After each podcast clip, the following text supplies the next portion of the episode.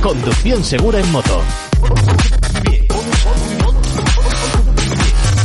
Hola, en el anterior podcast, el del episodio 99, madre mía, 100 podcasts ya. A propósito, aprovecho para decirte que en la plataforma de Evox están los 100, mientras que en el resto como Spotify, Google Podcast, Apple Podcast, etc., los últimos 20. Ok. Bueno, te decía en el anterior podcast que tengo un grupo en Telegram que bien podría ser que ha nacido tras estos 100 episodios, donde podemos hablar más directamente de temas relacionados con la seguridad de moto. A ver, mi idea es que todos los miembros del, grupo participen aportando cualquier conocimiento por simple y básico que, pienses que sea, para que esa información se comparta y que todos, insisto, todos seamos más conscientes de la formación para disfrutar de la moto siempre con seguridad. Fíjate bien lo que te digo, disfrutar de la moto con seguridad, que se puede hacer, te lo digo yo. Me da igual eh, que seas un recién convalidado con tu 125, que estés sacando el carné A1, A2, el A, te gusten las motos y aún no tengas la tuya, tengas muchos kilómetros, pocos, etc. Además, puedes utilizar el grupo para dejarme tus audios si quieres que sean publicados en este podcast con tu experiencia en un curso de conducción o en tu zona de curvas, qué es lo que opinas sobre la conducción en moto, yo que sé, cualquier idea que se, de, que se te ocurra y que aporte, que dé valor para que el resto de los miembros del, del grupo pues disfruten con ello, ¿no? Eh, puedes escribir tus dudas o preguntas, como la de Quijote, por cierto, ¿no? Muy acertadas. Eh, también intentaré compartir en él, en este, en este grupo, todos los cursos de conducción segura que me encuentre por las distintas redes sociales como tú mismo, si sabes alguno, que España es muy grande y ojalá encuentres uno cerca de donde vives y así poder llevarlo a cabo, ¿vale? Precisamente, y gracias a una idea de Ricardo, tienes un mensaje fijado con la lista de cursos ordenados por comunidad autónoma en, este mismo grupo, ¿vale? La idea, como te digo, es que toda la información relacionada con tu seguridad en moto fluya entre todos, entre todos. Ok, el grupo en Telegram se llama arroba seguridad en moto, todo junto y seguido, arroba seguridad en moto, mismo nombre que este podcast, lo pillas, ¿no? Una vez que hayas entrado, el primero que te dará la bienvenida al grupo será mi Motero 270 Bot, invitándote a que me cuentes sobre ti para empezar a conocernos y comenzar a compartir info. ¿Vale? Pues hala, allí te espero. Pollux Cribillé, yo estoy entre los ceros y los unos de tu grupo en Telegram, arroba seguridad en moto. Qué bueno, se llama como tu podcast. Te has dado cuenta, ¿verdad, Patri? Bueno, iba con esa intención y aprovechando el número 100 de los podcasts, pues mira, ¿por qué no? Ahora vamos al tema de este podcast. Sigue tú con las presentaciones, que lo haces muy bien. Podcast número 100 de seguridad en moto. El tema de hoy es, ¿y si te llueve en moto en un día soleado? Podcast número 100, sí, Patri. A ver hasta dónde llegamos.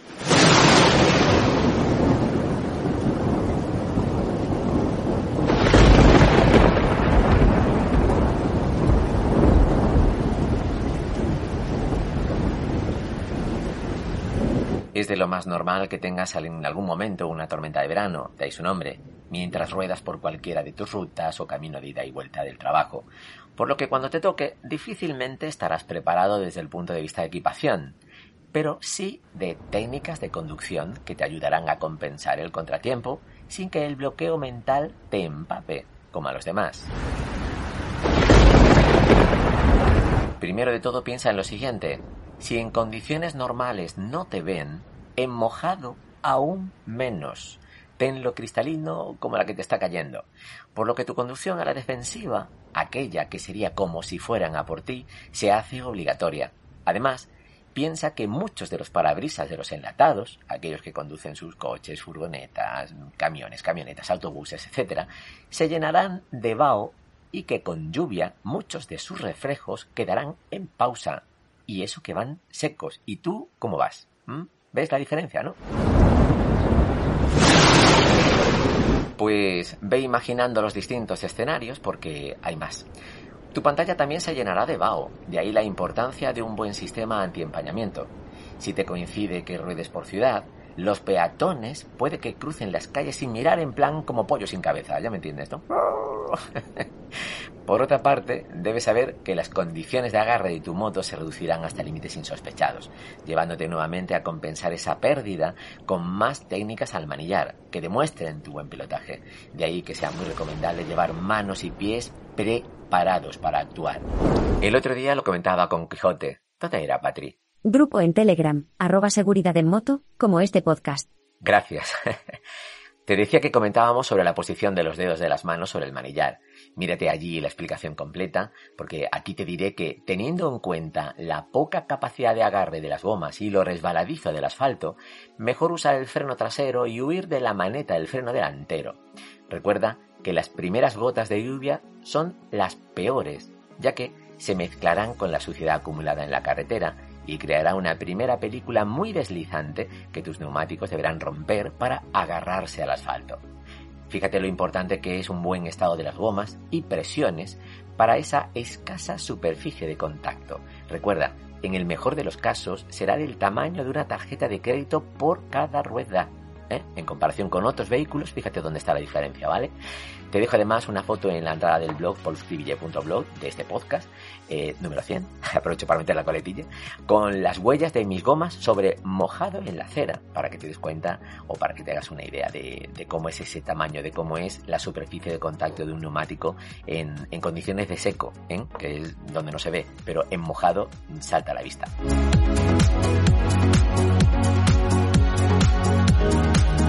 Precisamente en condiciones adversas, es cuando cobra más sentido lo que siempre te digo, una moto a punto es una moto más segura. Esto se demostrará precisamente eh, en este contratiempo, ya que no solo los neumáticos, también el sistema de iluminación, luces e intermitentes, para que se te vea, ¿no? Por delante y ojo por detrás. Mira, el otro día iba detrás de un colega y, y apenas se le veía entre que llevaba la luz fundida de atrás y que iba levantando una cortina de agua, ¿no? No se le veía, de verdad. Eh, pues bien, te decía que luces, intermitentes y el sistema de frenado los tienes que mantener en perfecto estado de funcionamiento para asegurar un correcto agarre con, las gomas, en perfecto estado, insisto, ¿eh?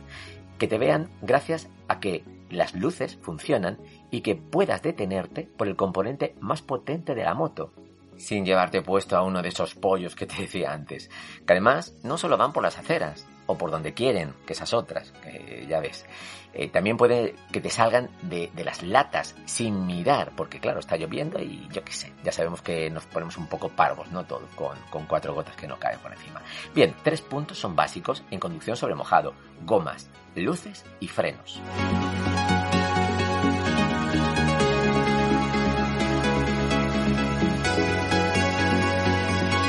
Moto hay que perder el miedo, pero nunca el respeto, y esta situación se multiplica cuando llueve. Si no circulas sobre asfalto mojado con regularidad, tampoco sabrás cómo reaccionará tu moto en condiciones de baja adherencia y menos aún cómo lo harás tú. De ahí que tener experiencia en tierra, por las derrapadas básicamente, te ayudará a ir más suelto, es decir, menos agarrotado sobre la moto, ¿no? Gracias al último curso que hice en el Honda Instituto de Seguridad doy fe de ello, ¿eh? hay una diferencia abismal, ¿vale? Bien, pues ahora te voy a explicar dos situaciones pasadas por el agua. Una, la lluvia por sorpresa, y la otra, qué hacer en caso de lluvia constante. Dale, Patri. Equipación de urgencia. En caso de lluvia por sorpresa, tu casco debe tener la visera sin rayaduras y al menos un pinlo o cualquier otro tratamiento antibao.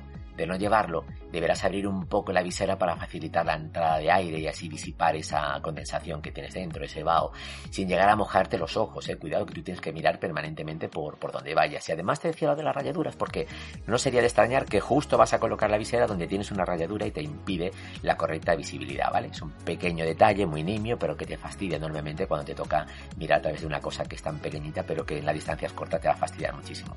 Fuera rayaduras, toma tu, tu visera que esté perfectamente en orden de, visibilidad. Puedes usar bolsas para guantes y botas de gasolineras o supermercados, de estas pequeñitas, ¿no? No me confundan a los supermercados grandes, sino esta del supermercado de la fruta, ¿no? Mucho ojo con, el tacto, porque una vez que te pones una de esas bolsas, tanto en la mano como en, los, como en las botas, que sería un primer... Esto es, son herramientas que te doy en caso de que te pille por sorpresa y no te quede más remedio que avanzar poquito más, ¿vale? Pues si te metes en, las manos esas bolsas improvisadas o en los pies, una cosa que te va a ocurrir, bueno, en realidad dos. Lo que primero te va a ocurrir va a ser que tengas peor tacto, ¿vale? Y lo segundo que te va a ocurrir es que eh, empieces a sudar y, y sea incómodo. Entonces, esto es una solución, ya te digo, in extremis, para que puedas continuar esos pocos kilómetros que te quedan para llegar a casa. Hace tiempo, cuando no teníamos las equipaciones moteras actuales, los más veteranos usaban papel de periódico por dentro de la chaqueta de turno. Bien es cierto que eh, esto es más para el frío que para la lluvia, porque si tu chaqueta es de calle, es decir, no es de agua, no es de moto, quiero decir, y, y no te aguanta, no tiene esa resistencia, esa permeabilidad para que se resista a la entrada del agua, pues si es normal, si es de calle, lógicamente te empapará rápidamente al poco y, al final terminarás empapado, ¿no? Teniendo un frío del copón, porque no solo se te habrá empapado la chaqueta, sino también el papel, que es lo que llevas más en contacto directo con el, con el cuerpo. Pero si son cuatro gotas las que te están cayendo, no deja de ser una solución, ya te digo, rápida de estas para, para sacarte del medio rápido y llegar a casa pues lo más seco posible, ¿vale? Yo, aquí, ¿qué quieres que te diga? No hay mucha más, no hay una varita mágica que, que cree una burbuja sobre ti y que te permita llegar a casa, pues eso, seco, en moto y en contacto directo con la intemperie, lo único que te queda es enfrentarte a los medios de la mejor manera posible, ¿no? En este caso, como en muchos otros, lo que tienes que tener muy en cuenta es el sentido común. Lo mejor es el sentido común, sin lugar a dudas, ¿no? Es preferible parar y esperar una gasolinera o bajo un puente, cuidando muy mucho de que se te vea, ¿eh? Por ejemplo, en el caso del, del puente, pon los warning y sepárate de la moto, ¿eh?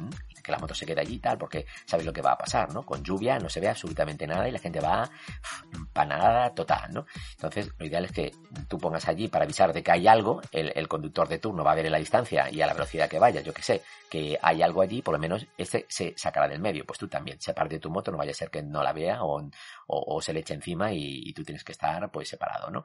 Y mucha precaución también en los túneles, ¿eh? En los túneles un error suele ser meterse dentro o, o, otro error puede ser mm, quedarse al final, ¿no? Ten mucho cuidado con esto porque eh, lo ideal sería quedarse al principio y que se te vea, un poco en plan túnel, ¿no? Al, principio y que se te vea, porque al final se va a encontrar, bueno, en medio está claro que es un peligro, porque no sabemos lo que puede ocurrir. Sí, estamos secos, ¿no? Pero la peña de los túneles no respeta ni de coña la separación de seguridad, cuanto menos mm, que tiene a derecha e izquierda. Los túneles suelen ser estrechos y tenemos poco margen de maniobra, nos estamos metiendo sin quererlo en la boca del lobo, por lo tanto eso que hay que evitarlo. Al final del túnel, como te decía, tampoco, porque eh, se te va a encontrar dos La primera, el fogonazo de luz, de estar en una zona oscura a meterte en otra que tiene mayor claridad, pues lógicamente hay una diferencia de luz que va a hacer que el ojo se tenga que acostumbrar. Y si tú estás ahí en medio entre el fogonazo y el agua, no se te va a ver absolutamente nada, por mucho warning que tengas puesto. Hay por ahí un vídeo circulando en YouTube donde se ve una melee que hace un tipo saliendo precisamente de un, de un túnel que no ve nada y hay una caravana allí y arrasa con todo lo que se encuentra a la salida, ¿no? Por lo tanto, muchísima precaución con esto. Ahora vamos con el otro punto. ¿Qué hacer por lo general al conducir sobre mojado? Aspectos a considerar en caso de lluvia.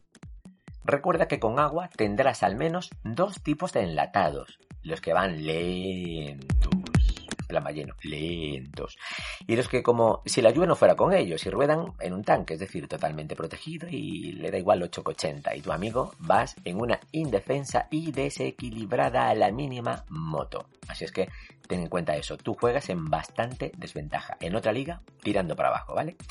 Así que toda tu atención debe estar en la carretera y en las trampas que puedan aparecerte. Aumenta la distancia de seguridad para mejorar el tiempo de reacción, recuerda, 1101, 1102. Es una técnica muy buena para poder mantener eh, esa seguridad, esa distancia de seguridad que te permita reaccionar en cualquier situación. En la de agua no va a ser menos. La postura al manillar debe ser relajada. Si vas tenso o en bloque, no podrás reaccionar rápido. Sujeta el manillar, pero no lo hagas con fuerza, ¿vale? Un truco. Mm, piensa en apoyar las estriberas hacia abajo. Así, tu cabeza dejará las manos mientras las dejará un poquito sueltas. No falla, ¿eh? Apártate del centro del carril, ahí es donde los coches dejan aceite, gasoil y muchas más cosas convirtiendo esa zona en la más deslizante de la carretera. Esta situación se complica sobre todo con las primeras lluvias de la temporada. No sé si te lo he dicho antes, a mí me encanta pasar por encima de los charcos y ver cómo trabajan los neumáticos dejando la huella tras rebasarlos. Esto lo hago cuando ya sé lo que hay debajo, ¿vale? Pero no se me ocurriría hacerlo en zonas donde no, porque no sé si me encontraré un socabrón ahí del tamaño de mi moto y me convierto en un submarino improvisado, ¿vale? Eh, está claro que cuando te metes en un charco de estos o cuando tus discos se han mojado, tienes que tener la precaución de que están sucios. El estar sucios, eh, si quieres hacer una frenada de emergencia, no te van a responder igual que si lo estuvieran secos, ¿no? Vale, entonces, una prueba que vas a hacer cuando pases por una zona de mucha agua, un charco, o estés circulando constantemente con agua, prueba a ir frenando a los poquitos para que se vaya secando los discos y se vayan limpiando con el fin de que cuando necesites hacer una maniobra de frenada emergencia con agua estén preparados esos frenos y sean capaces de frenar y no todo lo contrario, ¿no? Que tendrás un, un tacto bastante esponjoso y tardará bastantes metros en reaccionar la moto. Siguiente detallito. En lluvia ten el doble de cuidado cuando gires. Recuerda la escasa superficie de contacto de tus neumáticos y el tamaño de una tarjeta de crédito por cada rueda que te decía antes Pollux. Pues cuando tumbas, es menor. Extrema las precauciones si circulas por encima de alguna rejilla, tapa de alcantarillado o las líneas pintadas en el suelo, ya que todas son superficies muy deslizantes en mojado. Si puedes evítalas y nunca frenes sobre ellas, y si no te queda más remedio, nunca inclinado. Mejor practica desde seco, no pisarlas, y así cuando te llegue la lluvia, las cuatro gotas, tendrás la lección aprendida y lógicamente no pasarás por encima de ellos. Asegúrate de llevar la presión adecuada en las ruedas. La huella correcta garantizará un mejor trabajo de adherencia. En mojado es más evidente que el neumático delantero le facilite el trabajo al trasero, de ahí la importancia de no mezclar fabricantes y o distintas carcasas. Yo suelo medir la presión cada poco con un inflador eléctrico en el garaje y en frío, ¿no? que es lo mejor. Busca por Xiaomi en mi blog poloscribille.blog y verás cómo es este aparatito con algún otro vídeo que tengo para ahí suelto, ¿vale? Una de las peores situaciones sobre una moto es conducir mojado. Intenta protegerte de la lluvia, aunque sea con un chubasquero de plástico. Más adelante te diré un truquito. Asegúrate de que las luces funcionan como te decía antes, especialmente la luz trasera y la luz de freno. La lluvia reduce la visibilidad hasta límites insospechados. Si puedes elegir, mejor un casco integral porque te mantendrá menos mojado que un jet, además de estar más protegido. Con cualquier tipo de casco, vigila que tenga un buen sistema antiempañamiento ah, de la visera, ¿no? Para mantener la visibilidad intacta, evitando en lo posible ¿eh? que tengas que abrir la, esa misma visera para que te entre un poco de aire y lo que te decía también hace un rato, ¿no? Que te evacue toda esa condensación que tienes en, en el interior. La sensación térmica se dispara y comenzarán las distracciones y los consiguientes fallos al manillar. Cuidado. A la hora de circular, tus trazadas deberían ser más abiertas para evitar tumbarte. Con ello, reducirás el riesgo de caída y al frenar, hazlo primero con el trasero, incrementando poco a poco la presión sobre el pedal, o maneta si llevas una automática o un scooter, ¿vale? Y a continuación sobre la maneta del delantero para evitar la transferencia brusca del peso hacia las ruedas. Y siempre frena con la moto totalmente en vertical. Para acelerar, debes ser muy cauteloso, y nunca lo harás a fondo hasta que la moto se encuentre completamente perpendicular a la carretera. Y si estás inclinado, lo harás de forma muy muy progresiva. Cuidado en las proximidades de semáforos, ceda al paso y stop, porque suele acumularse más suciedad y donde el asfalto se encuentra en peores condiciones. Por ciudad, haz como te decía antes, evita a toda costa cualquier señalización horizontal, ya sea mm, de paso de peatones, líneas de detención, señalización de velocidades máximas. Si no tienes más remedio que pasar sobre ella, repito, hazlo lo más recto posible y sin tocar ni el freno ni el gas, de lo contrario, será casi imposible evitar que te caigas. Suavidad y mucho tacto. Como te acabo de decir, la regla de oro en mojado es frenar recto y traza suave. La adherencia en mojado se reduce de manera gráfica a un tercio aproximadamente. Fíjate, a un tercio aproximadamente. Por supuesto, la calidad del asfalto y el tipo de neumático y sus presiones influyen directamente. Agarre sobre mojado, mucho o poco. Puedes comprobar de vez en cuando la adherencia del pavimento tanteando con el freno trasero. Un simple derrape te sacará de dudas y sabrás cómo de suave y con qué tacto debes ejecutar la frenada. Aquí toda ayuda electrónica es bienvenida. Con el ABS sabes que frenarás con seguridad, pero también que recorrerás algún metro más. Por lo tanto, es imprescindible conocer el tuyo, tu sistema de frenado, para saber cómo reacciona él y tú, o lo duro, que está al suelo, eh, cuidado.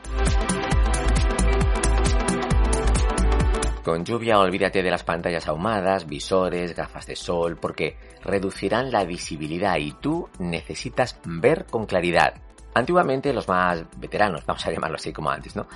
Cortaban una patata en caso de emergencia y la frotaban por fuera de la visera para que las gotas de agua no se quedaran en ella, ¿no? Y circularan, se fueran, fluyeran, ¿no? Luego la, visera se te quedaba de verano, ¿no? Te le pasabas un agua y ya está, ¿no? Pero en principio sí que es cierto que, el almidón de la patata te ayuda a que el agua no se quede y que, que fluya, ¿no? Por lo menos no te impide continuar viendo, ¿no? Hoy día ya tenemos afortunadamente otras soluciones en el mercado que nos ayudan a mantenerla siempre limpita.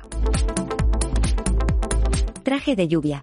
Sí, Patri, el truco que decía antes, existen unas bolas del tamaño de una palma de la mano que incluyen un traje de agua básico.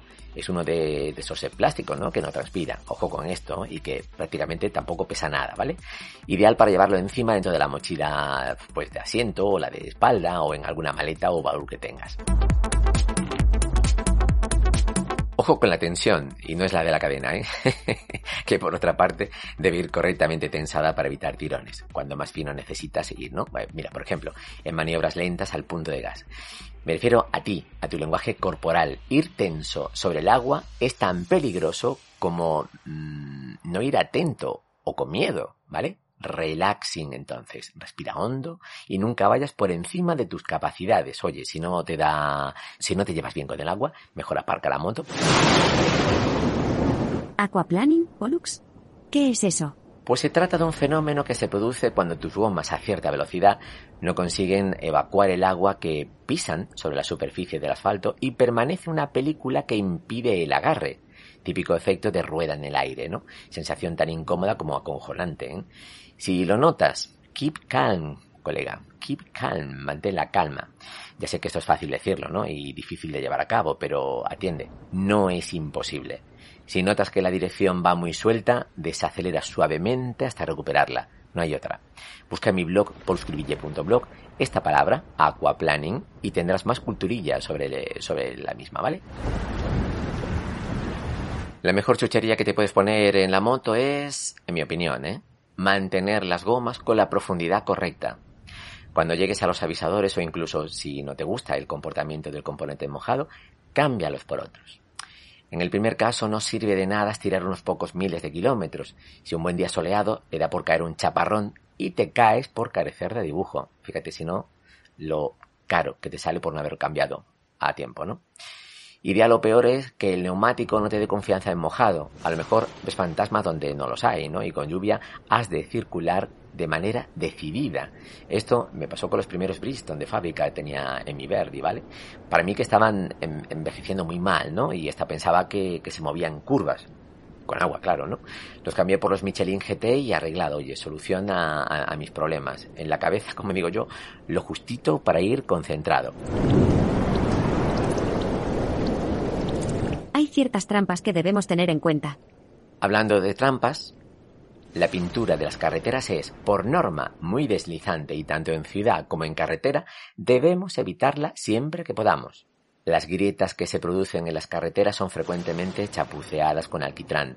Estas, y más aún las que son longitudinales a la marcha, son verdaderas enemigas para, para nosotros, los que vamos en dos ruedas. También sucede lo mismo con las alcantarillas, rejillas de aireación, de subterráneos, juntas de dilatación en carreteras y largo, etcétera. Mira, de las juntas de dilatación de carreteras te contaré que un día eh, tenía una junta de estas a derechas, a derechas, eh, yo iba tumbando en esa curva, evidentemente, y estaba lloviendo ese día precisamente, y noté como la moto se me fue nada, pero en ese momento mm, pensé que recorría 100 metros directamente. Fue el tiempo que me dio eh, pues pasar por, por ellas, ¿no? Por las juntas de, dilatación.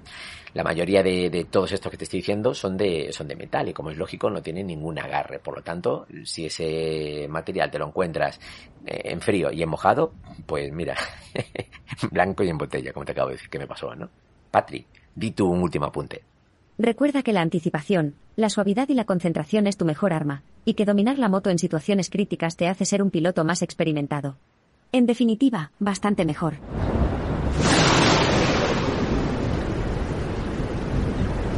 Y por el momento nada más. Espero haberte ayudado básicamente en gestionar la conducción en lluvia que tanto condicionan en marcha. No es mala idea volver a oír este y otros tantos podcasts, ¿no? Pasado unos días. Así tendrás todo más fresquito en mente para cuando lo necesites. Sepas, pues eso, qué hacer, ¿no? Por último, si quieres contactar conmigo, aparte de escribirme en los comentarios de esta entrada en, el blog, ¿no? En poluscribille.blog o en los comentarios de ebooks, también lo puedes hacer por email a través de la opción contacto del blog, poluscribille.blog, eh, por las distintas redes sociales, Facebook, Insta, Twitter, eh, también puedes hacerlo por... A ver, Patri, ¿lo sabes tú? Ya sé, una forma muy directa de contactar contigo es en tu grupo en Telegram, arroba seguridad en moto. Qué bueno, se llama como tu podcast. Mientras tanto, ten mucho cuidado ahí fuera, ten mucho cuidado ahí fuera, ten mucho cuidado ahí fuera, ten mucho cuidado. Pollux Conducción segura en moto.